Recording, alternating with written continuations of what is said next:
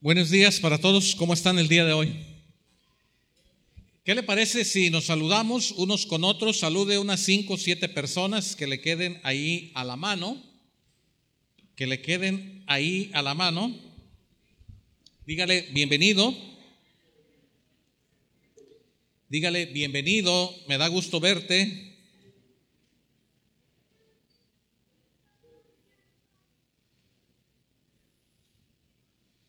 Saludamos a los que siguen la señal de internet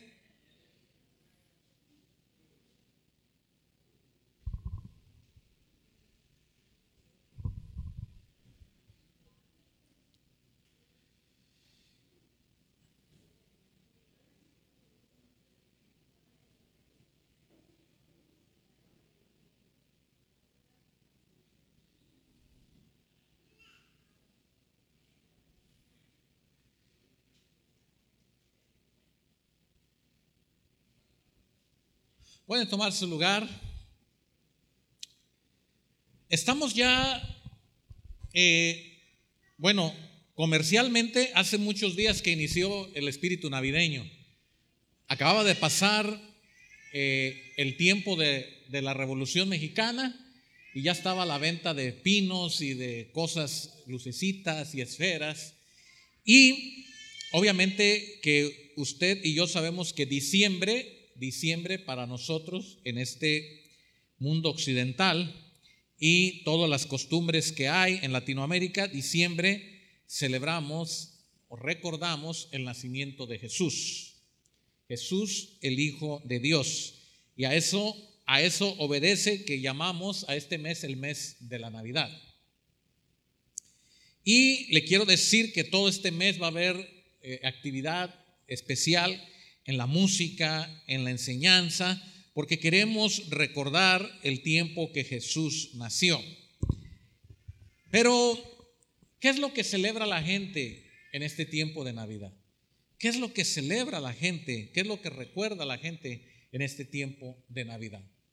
Bueno, si la gente supiera o si las personas supieran lo que representa la celebración de la Navidad, lo harían o lo haríamos de otra manera. Si nosotros realmente estuviéramos conscientes de recordar a Jesús naciendo entre nosotros como el Hijo de Dios en forma de hombre, la celebración sería mucho, muy diferente a lo que hoy en día es la celebración de Navidad. Hoy en día la celebración de Navidad es más que un pretexto para fiestas, es un pretexto más que para adornar y algunos hacer concursos de adornos, quién puede arreglar mejor su casa, su escuela, su trabajo. Es el pretexto para regalar, para recibir regalos y para dar regalos. Es el pretexto para viajar y ver a la familia. Es el pretexto para comer buñuelos y atole, pozole y romeritos en el estado y la Ciudad de México. Es el pretexto para hacer el ponche, porque no en otro mes no sabe igual el ponche, no sé por qué. Pero en diciembre sabe muy bueno los buñuelos, los tamales, el atole.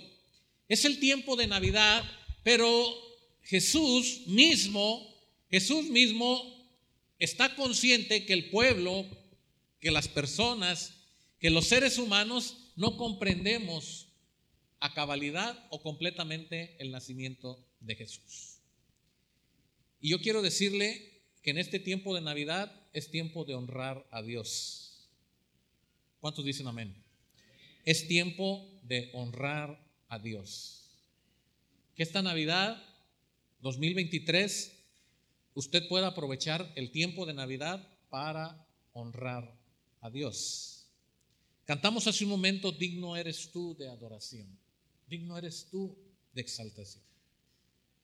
Quiero que abra su Biblia en Mateo 15, versículos 7, 8 y 9. El tema de esta mañana es honrando a Dios en este tiempo de Navidad.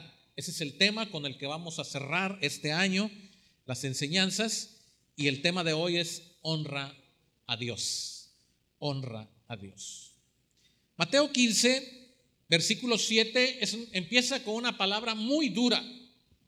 Muy poca gente la usa, muchos la piensan, pero el versículo 7 dice, hipócritas, bien profetizó de vosotros Isaías cuando dijo, este pueblo de labios me honra, mas su corazón está lejos de mí.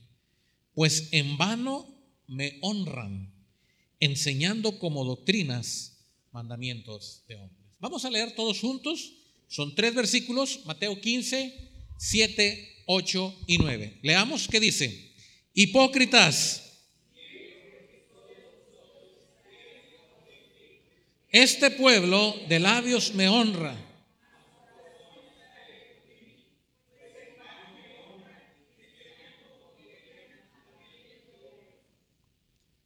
Pueden cerrar sus ojos. Padre, te pedimos en esta mañana que tú traigas a nuestra mente y al corazón tu palabra que pueda producir en nosotros el efecto de incomodarnos, de salir de nuestra zona de paz para poder entender que muchas veces fallamos y que tenemos que cambiar.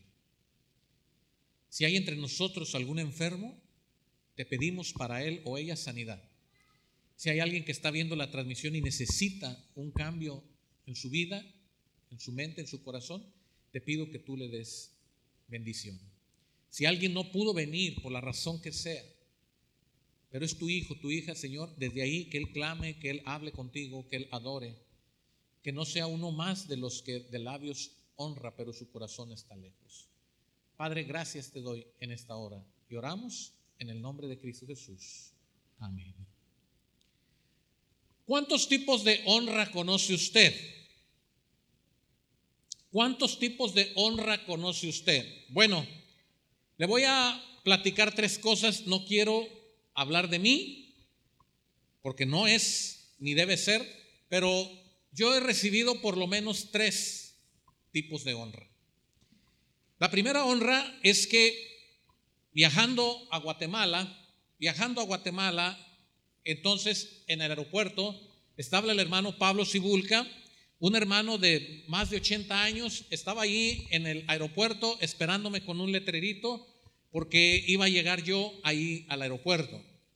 Y entonces, cuando llegué a la sala donde llegan los vuelos internacionales, estaba buscando dónde estaba el hermano, ya sabía yo que él estaba ahí esperándome y lo miré y lo saludé por un cristal y hasta que llegué me recibió.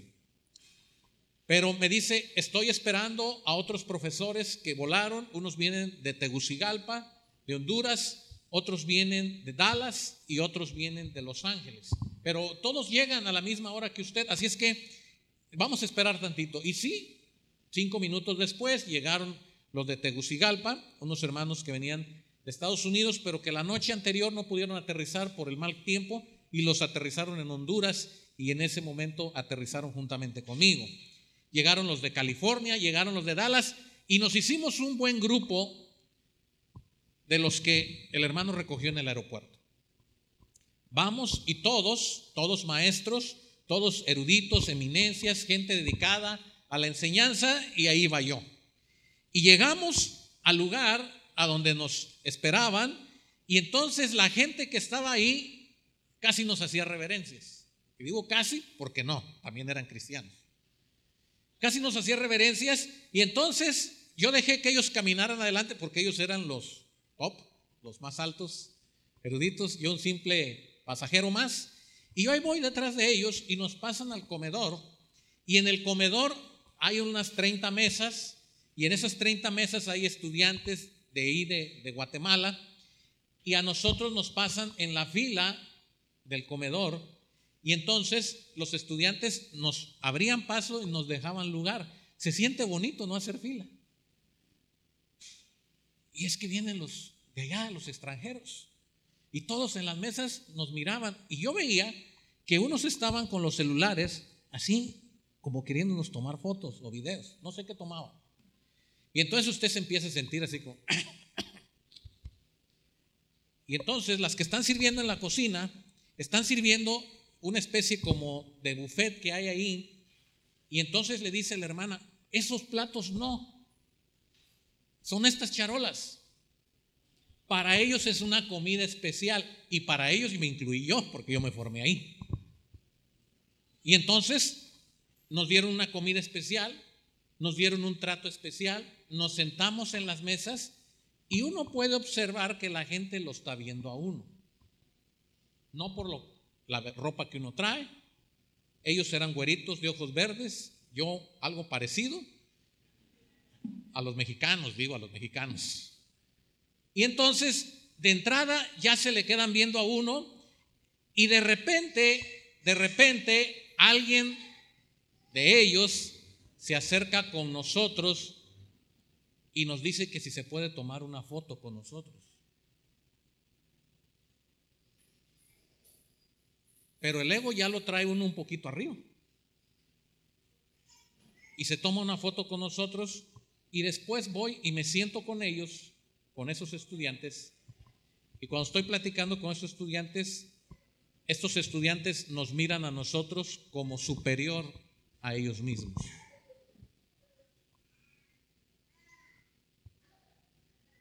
Y las palabras de ellos, las palabras de estos estudiantes que estaban allí en el comedor, es que para, para ellos nosotros éramos gente mucho, muy especial, mucho, muy iluminada.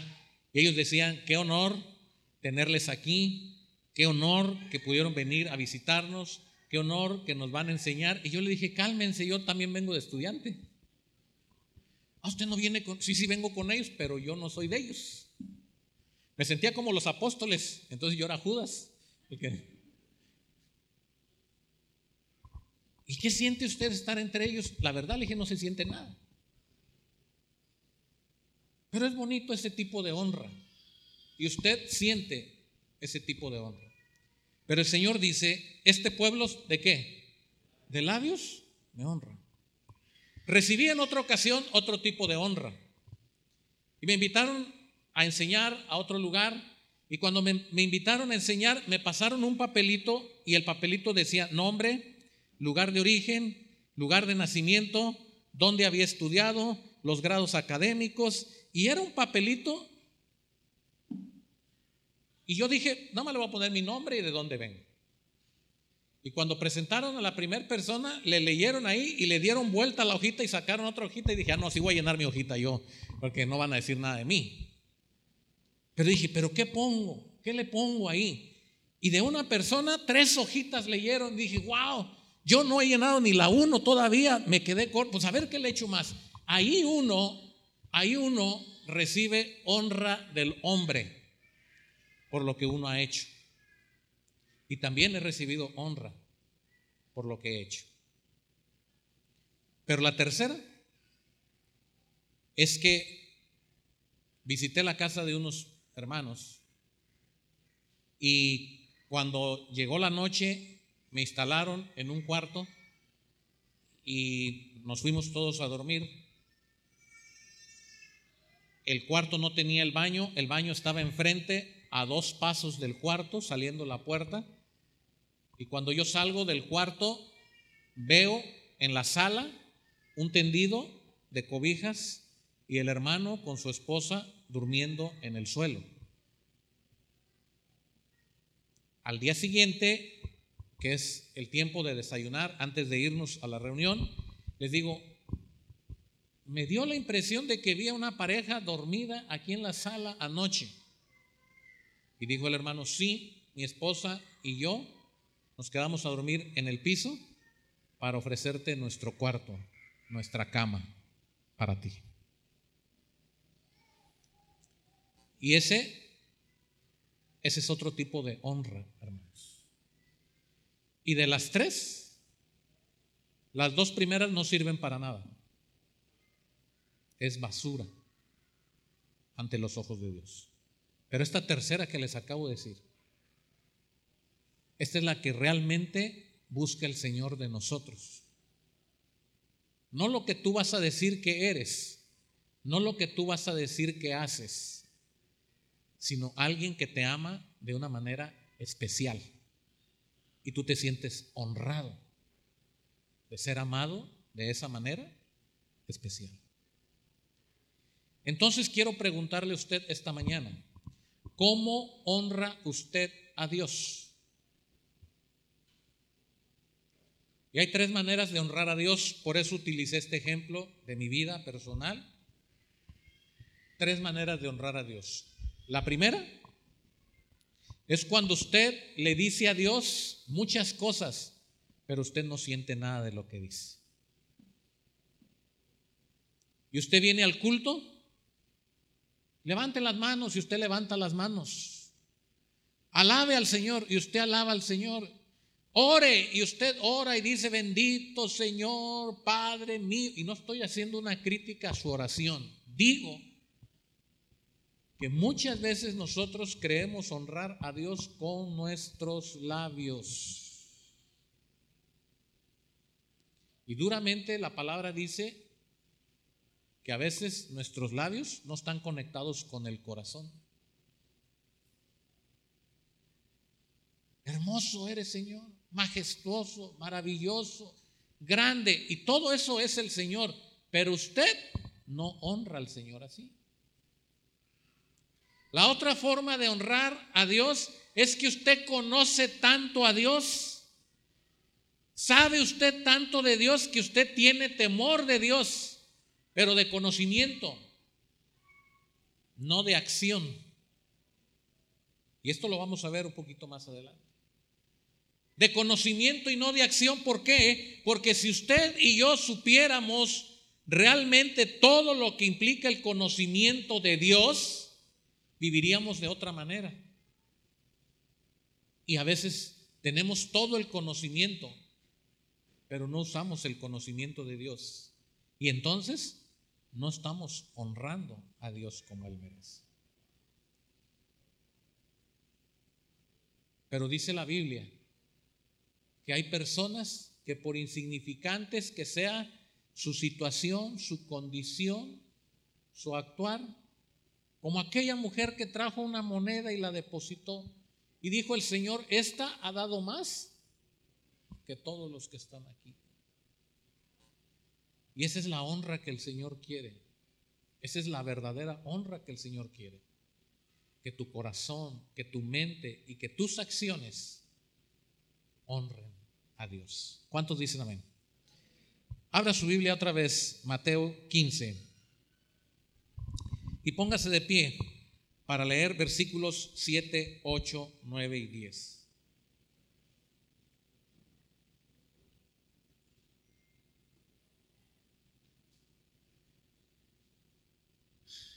¿Qué dice? Leamos una, dos, tres.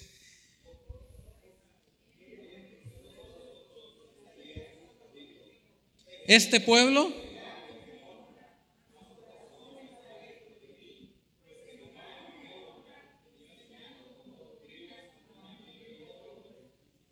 Hasta ahí.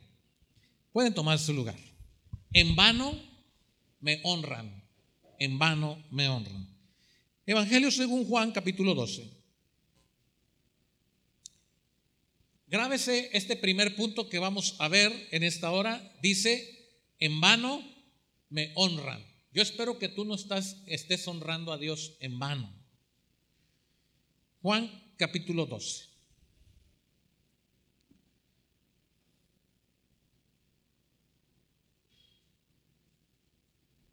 Seis días antes de la Pascua, vino Jesús a Betania. Estoy en Juan 12, versículo 1. Donde estaba Lázaro, el que había estado muerto y quien había resucitado de los muertos. Y le hicieron ahí una cena. Marta servía y qué? Y Lázaro era uno de los que estaban sentados, ¿a dónde? A la mesa con él. Ahora, quiero que dimensione un poquito la escena. Si usted recuerda, hace unos días yo le hablé de este, de este pasaje, no de, este, de esta enseñanza, sino de la muerte de Lázaro. Marta, María y Lázaro, ¿quiénes eran para Jesús? Sus amigos. ¿Sí? De tal manera que cuando Lázaro está enfermo y que agrava y que está muriendo, toman un mensajero y dicen, ve y dile a Jesús que Lázaro, ¿qué? está grave y que necesitamos que venga, ¿para qué? Para que lo sane. El mensajero llega con Jesús y le dice, Lázaro, tu amigo, está grave. Te mandan decir que vayas. Y Jesús dice, esto que está pasando no es de muerte, sino que es para que el Padre sea glorificado. Y no va. Bueno, esta familia, Marta, María, Lázaro, ellos son los que están aquí en Juan 12. Como amigos de Jesús, le están ofreciendo qué? Una cena. Ellos están tratando de honrar a su amigo con una cena. Y ahí está María, ahí está Marta y ahí está Lázaro. Los tres amigos de Jesús están tratando de honrar a su amigo porque Jesús no entraba a la casa de cualquier persona y no porque hiciera acepción de personas, sino porque él no venía a hacer amistades, él venía a predicar el Evangelio. Y él dijo, los animales tienen su guarida, tienen su cueva donde reposar, el Hijo del Hombre no tiene donde descansar. Marta, María, Lázaro quieren impresionar a Jesús con una cena. Y dice el versículo 3 que María tomó una libra de perfume, ¿de qué? De nardo puro, de mucho precio, y lo derramó sobre los pies de Jesús. ¿Y qué? Y los enjugó con qué? Con sus cabellos. Y la casa se llenó de qué? Del olor de perfume. Ahora, Marta, María y Lázaro, amigos de Jesús, están ofreciéndole una cena a Jesús. Pero hay alguien que considera que no es suficiente la cena que le están dando a Jesús. Y toma un perfume y dice una libra. ¿Cuánto es una libra? Mucho, para no entrar en números. Una libra de perfume de qué? De nardo. Ahora, Usted ahorita encuentra en la exhibición cantidad de variedad de perfumes. En aquella época tener perfumes era algo muy, muy costoso, muy valioso. No era para echarse a todas las horas, no. Era un perfume especial. Aromatizar con ese perfume era un lujo. Pues María tenía ese perfume en casa y ella sintió en su corazón que no podía solamente honrar a su amigo, honrar al Hijo de Dios con una cena y toma lo más valioso que hay en esa casa y es esta libra de nardo o perfume de nardo. Y hermanos, no se lo pone en la cabeza, no se lo pone en el cuello, no se lo pone en la ropa. Dice que lo derrama sobre qué? Sobre los pies. Y usted y yo, que estamos pensando una libra de perfume derramado en los pies. Ahora, el hecho no les causa a usted mayor significado porque usted y yo estamos acostumbrados a traer los pies limpios. La época que se está escribiendo esta parte y suceden estas cosas, la gente caminaba mucho. De tal manera que cuando llegaban a las casas se lavaban los pies para no meter todo el polvo y todo lo que los pies acumulaban. Entonces se lamaban los pies y podían entrar limpios a la casa donde llegaban. Bueno, seguramente Jesús ya había pasado el proceso de lavarse los pies, pero nadie se perfumaba los pies porque al salir, ¿qué iba a pasar con esos pies? Se iban a ensuciar y se tenían que lavar. Entonces nadie se perfumaba los pies. ¿Qué está haciendo María? Bueno, lea conmigo lo que pasa en los siguientes versículos. María toma una libra, estoy en el, versículo 3, de perfume de nardo puro, de mucho precio, y unge los pies de Jesús. Y viene otra cosa más. ¿Qué hace? Y los enjugó con qué? Bueno, ¿qué representa esto, hermanos? Hermana, dice. Dice hermana, lo secó. Hermanos, ella está haciendo con su cabello y pasando con su cabello y uno dice, ¿y por qué no agarrar una brochita, un trapito, algo? Una esponja, una toalla, un turbante. Hermanos, la posición de la cabeza en los pies es adoración. Es adoración. Y lo que seguramente esta mujer estaba haciendo era besando los pies de su maestro. Increíble. Increíble lo que hizo esta mujer. La cena estaba maravillosa, tal vez, no lo dice la Biblia. La casa tal vez estaba preparada para recibir a una persona como Jesús, tal vez. Pero esta mujer fue más allá y tomó el perfume, lo derrama sobre los pies, se humilla y lo talla con sus cabellos a los pies. Esta escena, esta escena yo la he visto mucho aquí en este lugar. ¿Sabe usted que esta es la casa de Dios? Y en la casa de Dios, Dios está aquí. Y nosotros somos sus hijos. Y venimos invitados a la cena con Él, a la mesa. Y he visto gente que no se conforma con la mesa.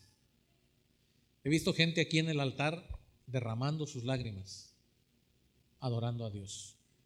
He visto gente desde ahí, desde la banca, que no se conforma con cantar, sino que se arrodillan, lloran, cantan, alaban de una manera que uno sabe que ellos están honrando a Dios más allá de lo que hacemos todos los demás.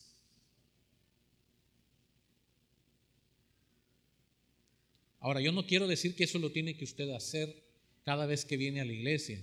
Eso tiene que nacer en dónde? En el corazón. Honrar a Dios, hermanos, tiene que venir del corazón.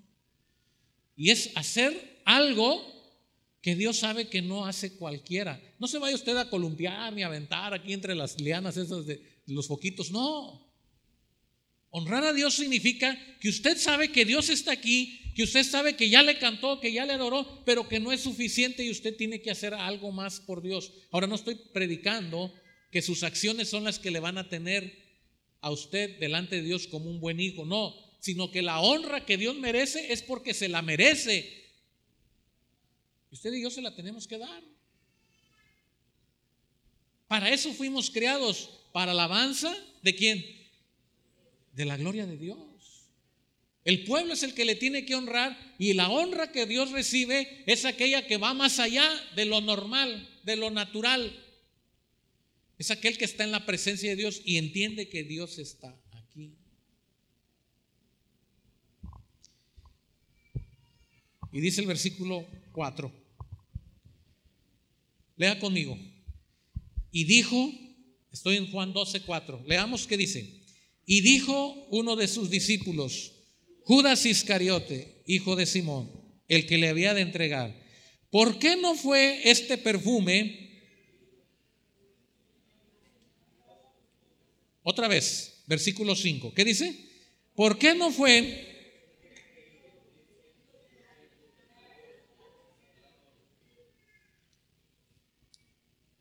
¿Cómo se llama esto?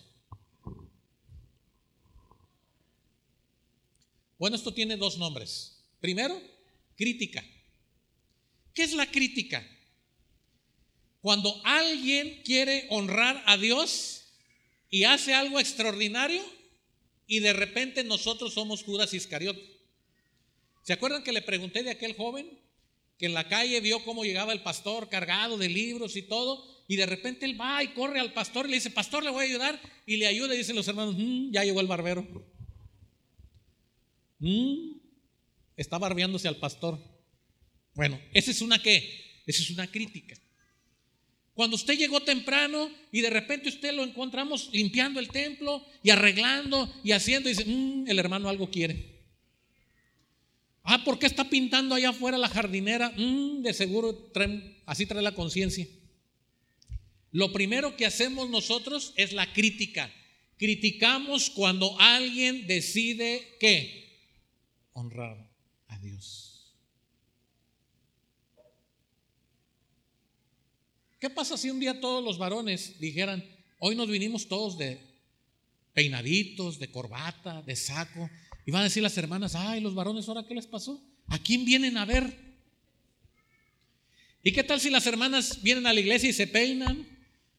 y se pintan y se ponen sus galas Y en la casa van a decir, bueno, ¿tú a dónde vas? Lo primero que hacemos que es criticar lo que qué, lo que hace alguien para Dios.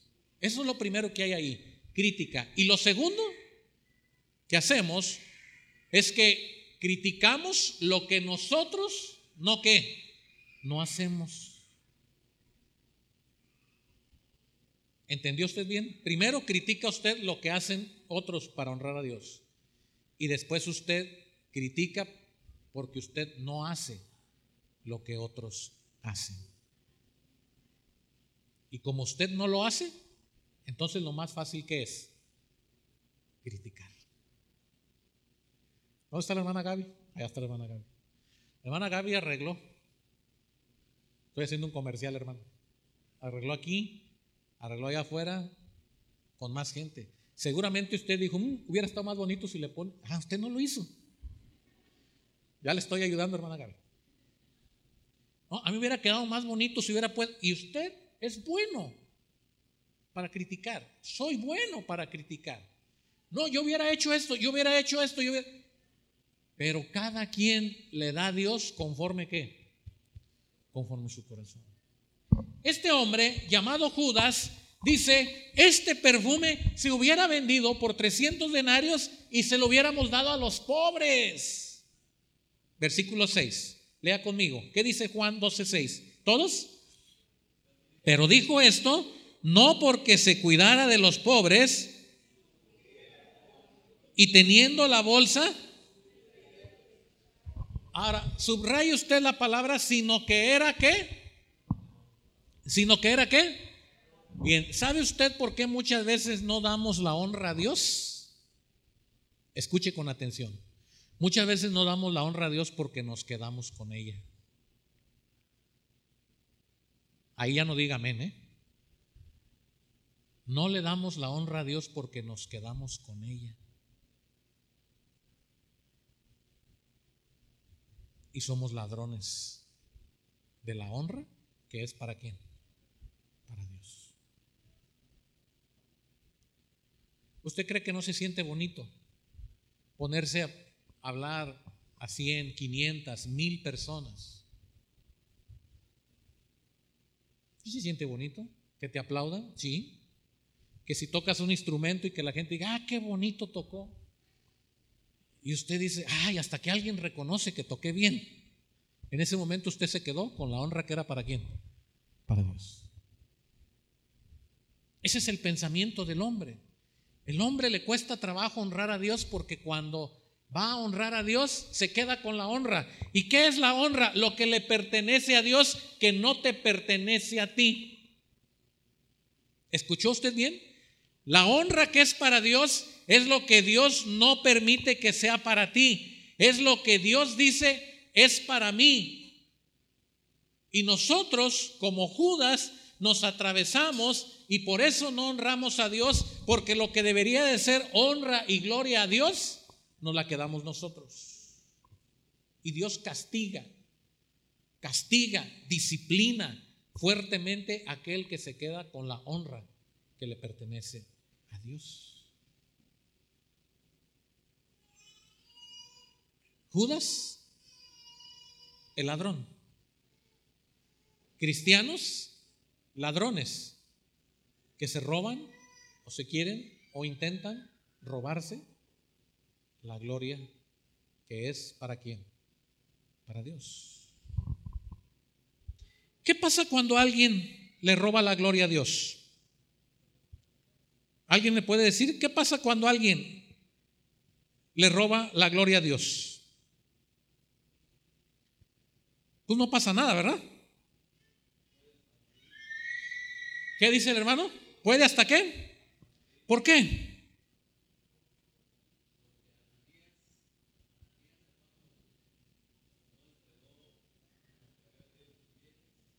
Ajá. Ok, ¿quién más? Ajá.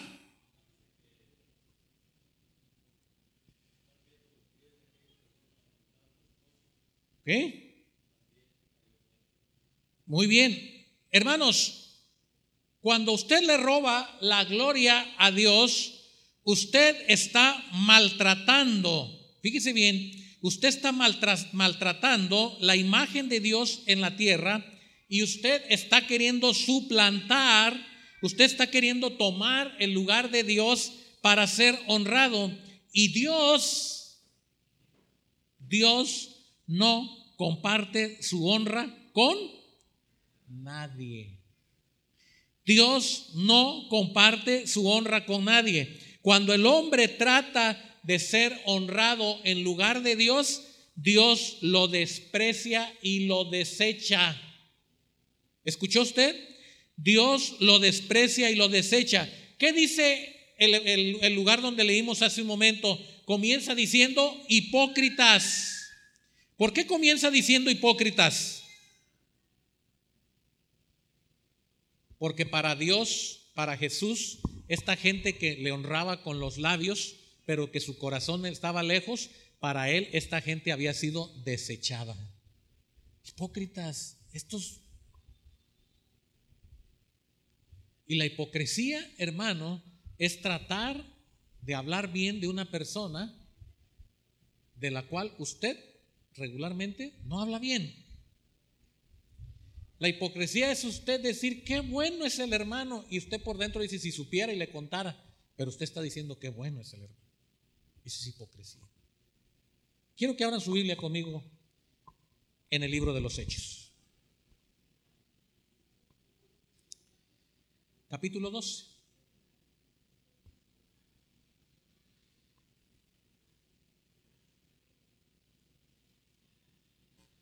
Voy a leer desde el versículo 20. Estamos en Hechos capítulo 12.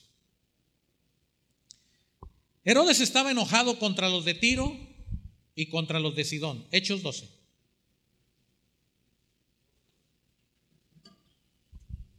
Pero ellos vinieron de acuerdo ante él y sobornado Blasto, que era camarero mayor del rey, pedían paz porque su territorio era abastecido por el del rey.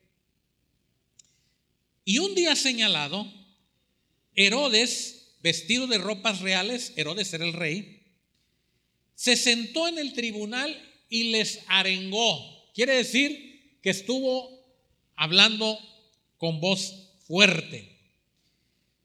Y el pueblo aclamaba gritando, ¿qué? Voz de Dios y qué? Voz de Dios y no de hombre. Ah, al momento, un ángel del Señor le hirió por cuanto no dio la gloria a quién. Y expiró comido, ¿por qué? ¿Quiere usted quedarse con la honra y la gloria de Dios? Inténtelo. Comencé diciendo que este es un tiempo de Navidad para honrar a Dios, para realmente hacer algo extraordinario por Dios. Que usted pueda hacer algo que le motive como aquella mujer hacer algo especial por Jesús, hacer algo que nadie hace. Y pueden haber muchos ejemplos, pero lo que no le recomiendo y no le sugiero es que se quede con la honra que le pertenece a Dios.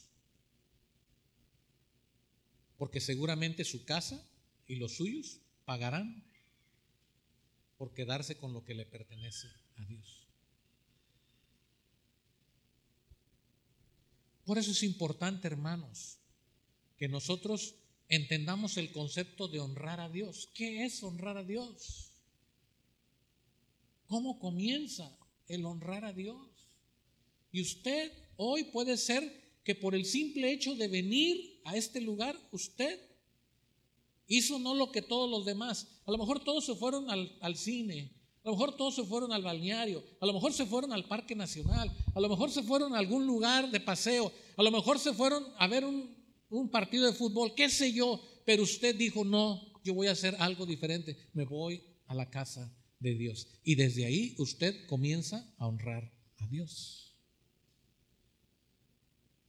A lo mejor usted venía con dolor de cabeza, con dolor de huesos y llegó y usted dijo, "Yo no voy a cantar, yo no voy a verlo, no voy a abrir los ojos, me molesta la luz, no quiero saber nada de instrumentos, me voy a tapar los oídos." De repente llega usted aquí y empieza usted a cantar, ya no se acuerda que le dolían los ojos, los oídos, la cabeza, la espalda y usted está alabando a Dios, usted está haciendo algo especial. Porque su cuerpo no quería que usted alabara, pero usted alaba a Dios. De repente usted se empieza a acordar que hizo lo malo delante de Dios esta semana. Y sin saber usted empieza a pedirle perdón al Señor. Señor, esta semana te fallé. Sí, como dice tu palabra. Y usted está compungido, arrepentido y de repente hasta las lágrimas. Hermano, en ese momento usted le está dando toda la honra a Dios. Y que alguien puede decir, ¿y por qué los demás no? Cada quien, cada quien honra a Dios, cada quien alaba a Dios y cada quien siente por Dios lo que hay en su corazón. Regreso a Juan capítulo 12.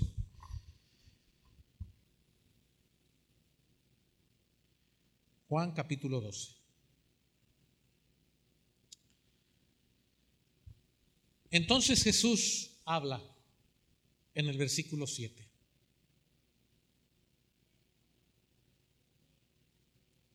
Entonces Jesús dijo, déjala. Entonces Jesús dijo, déjala. Para el día de mi sepultura ha guardado esto. Pero me gustan las palabras de Jesús. ¿Qué dijo?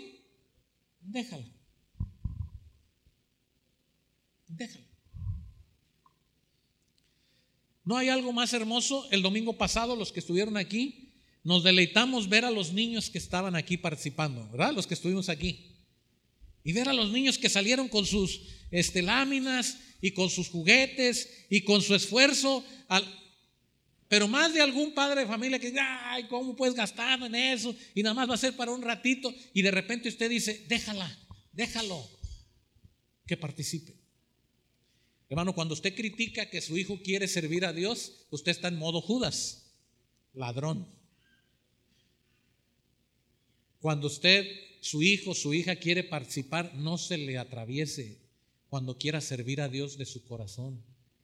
Déjelo porque esa es la honra que Dios busca. No el donde te mandan a ti a la iglesia, sino el que le nace venir a la iglesia. No el que lo obligan a leer la Biblia, sino aquel que dice quiero leer la Biblia. No el que le obligan a escuchar música cristiana, sino el que le nace en el corazón poner la música. Dejen, dejen que los niños que vengan a mí y no se los que. Hermanos, dejen que los niños sean ejemplo de honra y gloria a Dios. Comience usted comprometiéndose a traer los niños a la iglesia.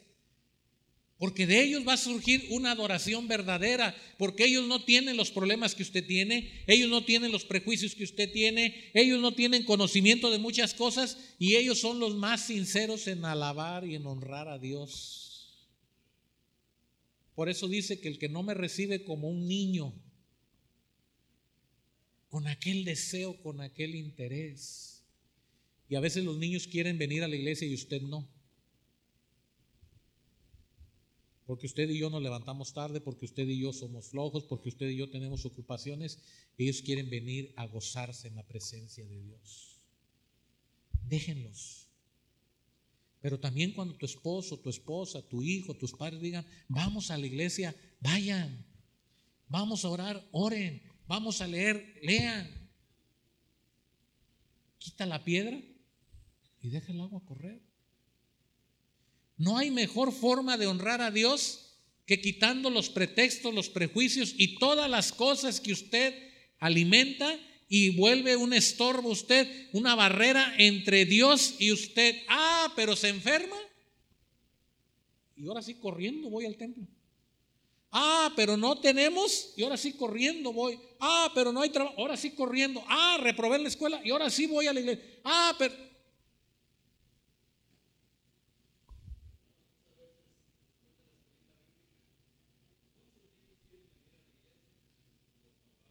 no los quieren traer. Así es. Hermanos, a veces como que no estamos honrando a Dios correctamente. Jesús dice, déjalo. Y termina diciendo, a los pobres, siempre que los tendréis con vosotros, mas a mí, ¿no qué? No siempre me tendréis. Vamos a leer el versículo 8. ¿Qué dice? Porque a los pobres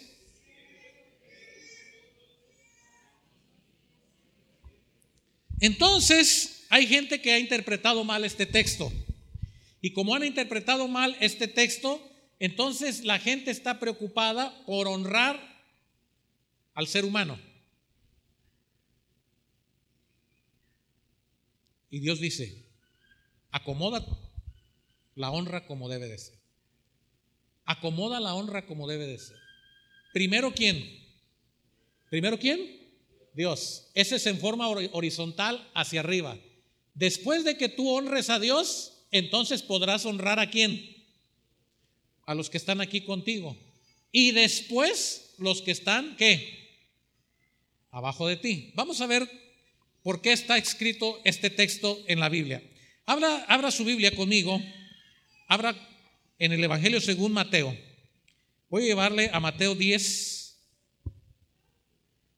y vamos a entender este versículo como debe de ser. Mateo 10.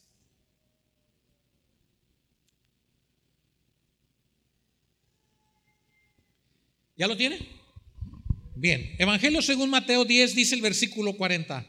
El que a vosotros recibe, ¿qué? A mí me recibe. Y el que me recibe a mí, ¿qué? Recibe a quién? Ok, otra vez, dice el versículo 40, el que a vosotros recibe, a mí me recibe. El que me recibe a mí, ok, entonces fíjese cómo va el asunto. Dice la palabra de Dios que nosotros somos hijos de quién?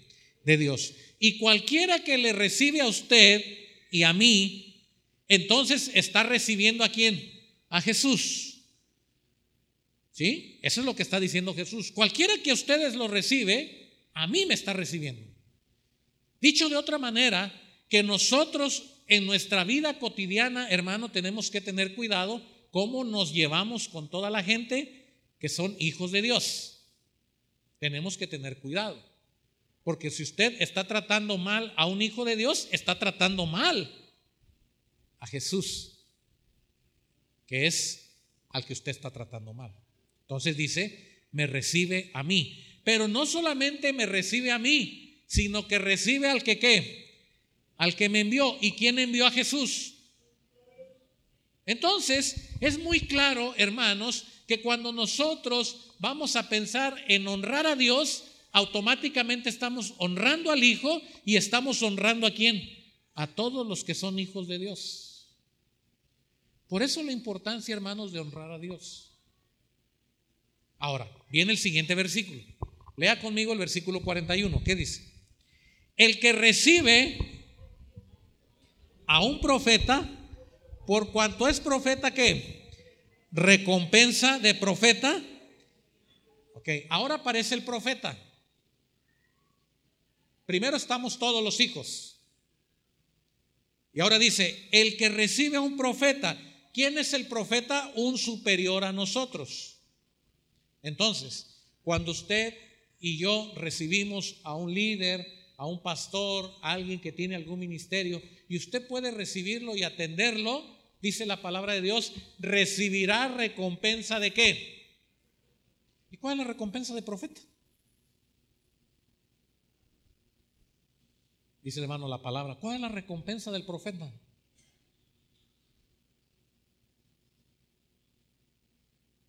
¿Qué era lo que hacía el profeta? El profeta vivía en el tiempo, miraba el tiempo y Dios le decía, haz esto, di esto, habla. Y el profeta era qué? Enviado. Pero Dios guardaba a su profeta.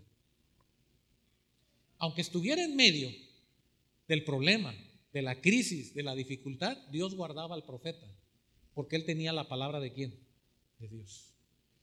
Dice este versículo, cuando usted honre a Dios y cuando usted honre a Jesús, porque está haciendo lo correcto, entonces usted también va a honrar a sus líderes, a sus pastores, a sus maestros, a los que tienen ministerio, y va a recibir una recompensa como ellos, el poder de la palabra de Dios en su vida, que usted va a ser cuidado. Pero no solamente eso, dice el versículo 41, y si usted recibe a un justo, recibirá recompensa de qué? De justo. Si usted recibe a un justo, a una persona que se porta bien, a una persona que hace lo bueno, a una persona decorosa, usted va a recibir la recompensa que recibe esa persona por portarse bien.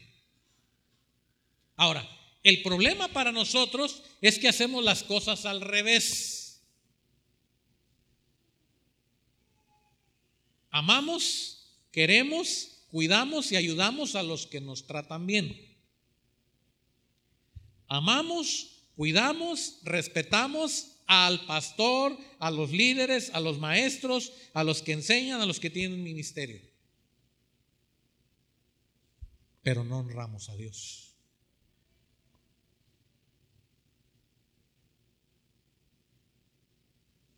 Y la escalera está al revés. En lugar de ir de subida, vamos de bajada. Porque todo comienza con la honra a Dios. Si tú estás preparado y estás bien claro qué significa honrar a Dios, no vas a tener problema en honrar a los demás, en honrar a tus líderes, en honrar a tus amigos, la gente que te hace bien, que te ama. Y todavía queda un punto más. Siguiente versículo. Dice el versículo 42. Y cualquiera que dé a uno de estos pequeñitos un vaso de agua fría solamente,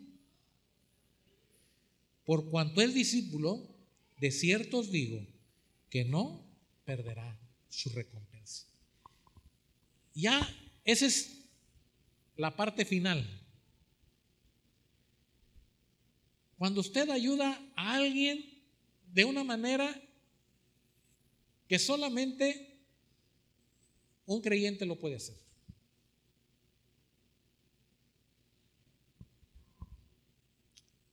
Un día estábamos en un lugar y comíamos y nos atendieron bien ahí donde estábamos comiendo. Y entonces la persona recoge todo lo que comimos, los platos y demás. Y nos dice lo que usted quiera dar de propina. Normalmente, ¿cuánto quiere usted dar de propina?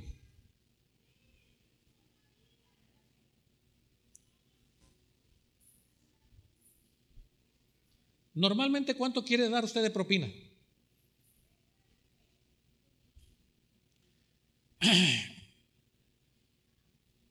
La hermana sí. Porque usted dice, para eso le qué? Le paga. Y nos ofende que nos digan lo que usted quiera dejar de propina, porque uno dice, pues que no le pagan por hacer su trabajo. Y estábamos comiendo y terminando de comer cuando recogen los platos y aquel joven dice estas palabras, lo que quieran dejar de propina.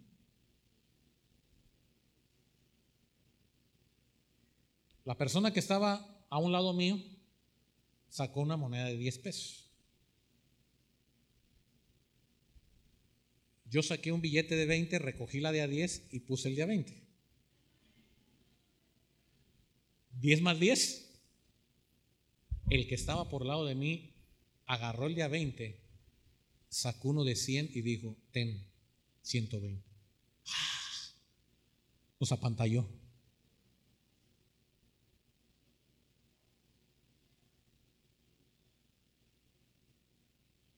Y uno dice, 120 de propina, hubiera comprado otro pollo. La mitad. Dos cocas de tres litros. ¿Y sabe por qué reaccionamos así, y lo que estoy diciendo no es para que usted salga ahorita y dé 500 pesos de propina, no. Digo que hay ocasiones en que habrá acciones que por insignificantes que parecen, lo que está diciendo Jesús es, me vas a honrar a mí, vas a traerme honra a mí cuando a uno de estos pequeños tú le des aunque sea un vaso de agua fría solamente. Cuando tú te decidas hacer algo que los demás no van a hacer, que los demás no van a querer hacer, que a los demás les va a parecer excesivo, que a los demás les va a parecer una locura, cuando tú te decidas hacer eso por insignificante que parece, entonces tú me estás dando honra a mí. Y es ahí donde somos probados, hermano. Es ahí donde somos probados. Si yo les dijera hoy, ¿cuántos quisieran estar en el ministerio de la música aquí en la alabanza? A fila a lo mejor tendría. Si yo les dijera cuántos quisieran ser maestros de escuela dominical, a lo mejor fila me harían. Si yo les dijera quiénes quieren ser ujieres allá para eh, acomodar las personas, a lo mejor no harían fila, pero habría gente ahí. Pero si yo les dijera quién les gustaría quedarse con el misterio de lavar los baños,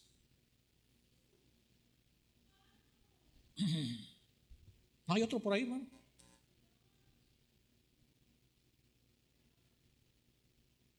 Una de las cosas que tenemos olvidadas es la fuente, por cierto. Aquí con Alexis y a veces con Asael hacemos cosas.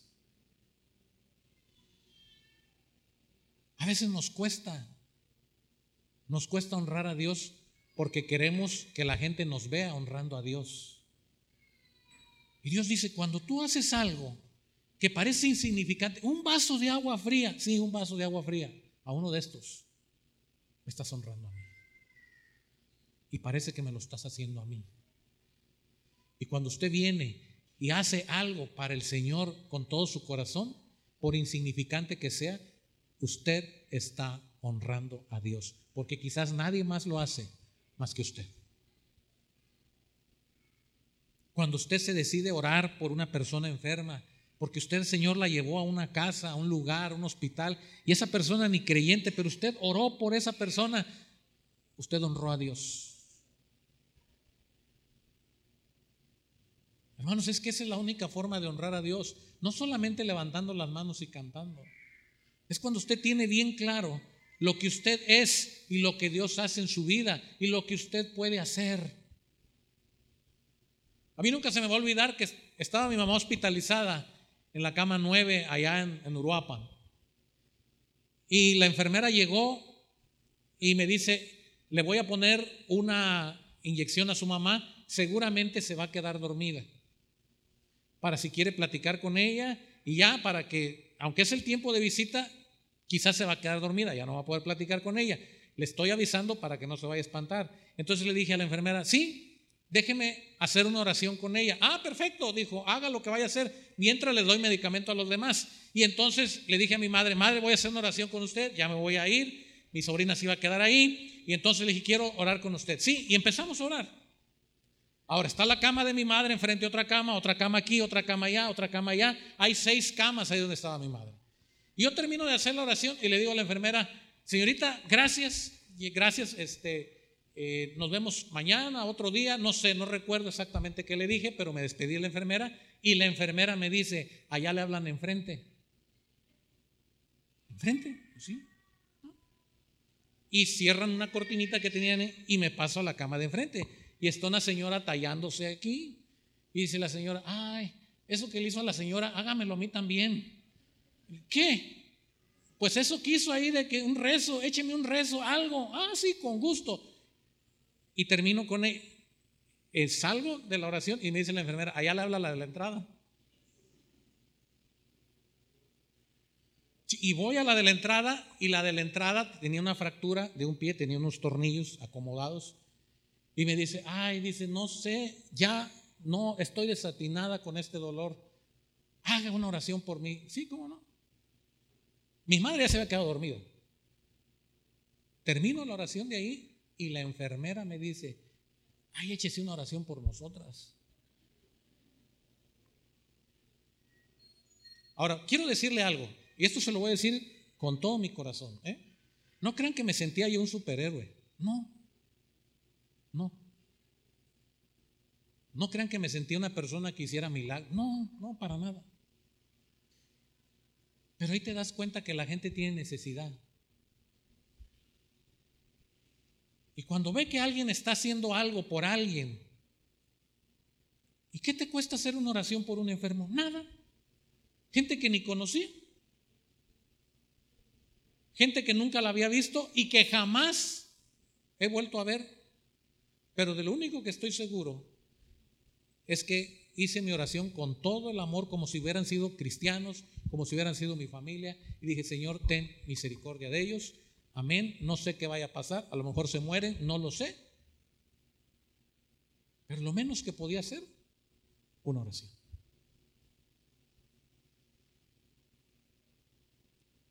Pero a veces estamos tan ocupados.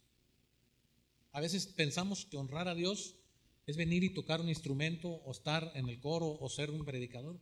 A veces honrar a Dios es solamente hacer algo, algo pequeño, algo que no hacen los demás pero que es de gran valor para Dios.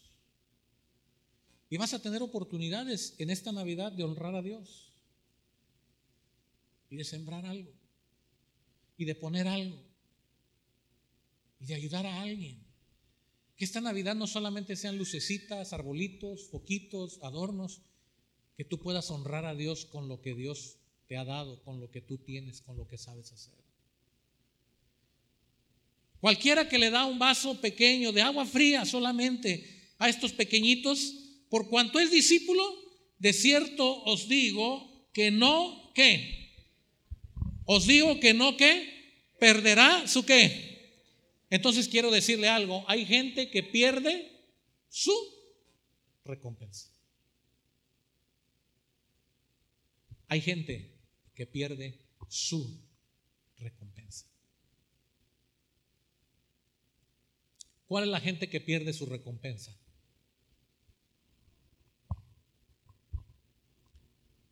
Aquella gente que no actúa bien.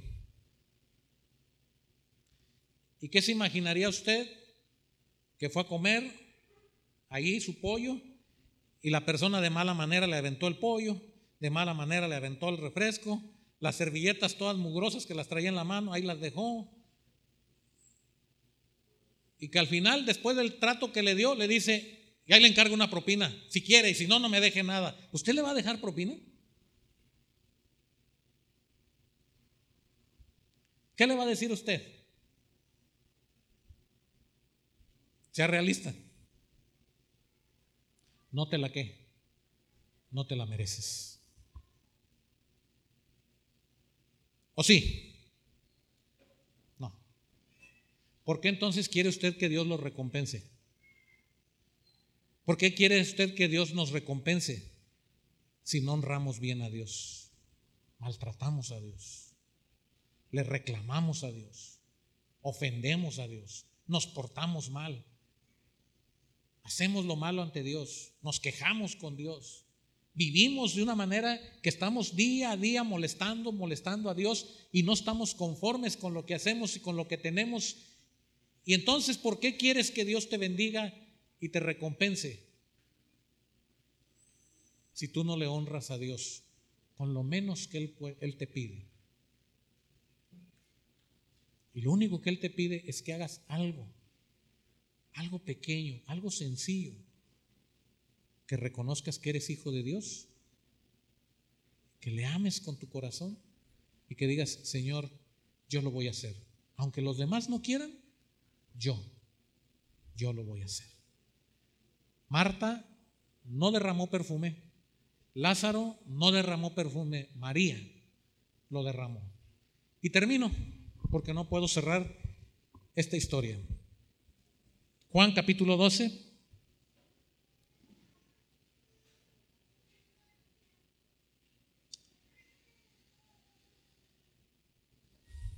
Puestos de pie.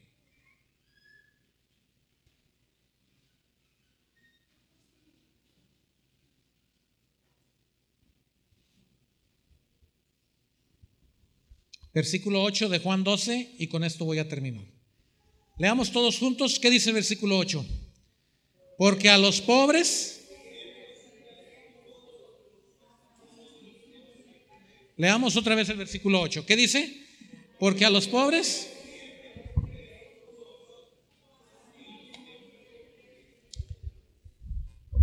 Imagínense que Jesús murió. Ya no podían ofrecerle una cena, ya no podían derramar perfume, ya no podían hacer nada porque el tiempo se acabó.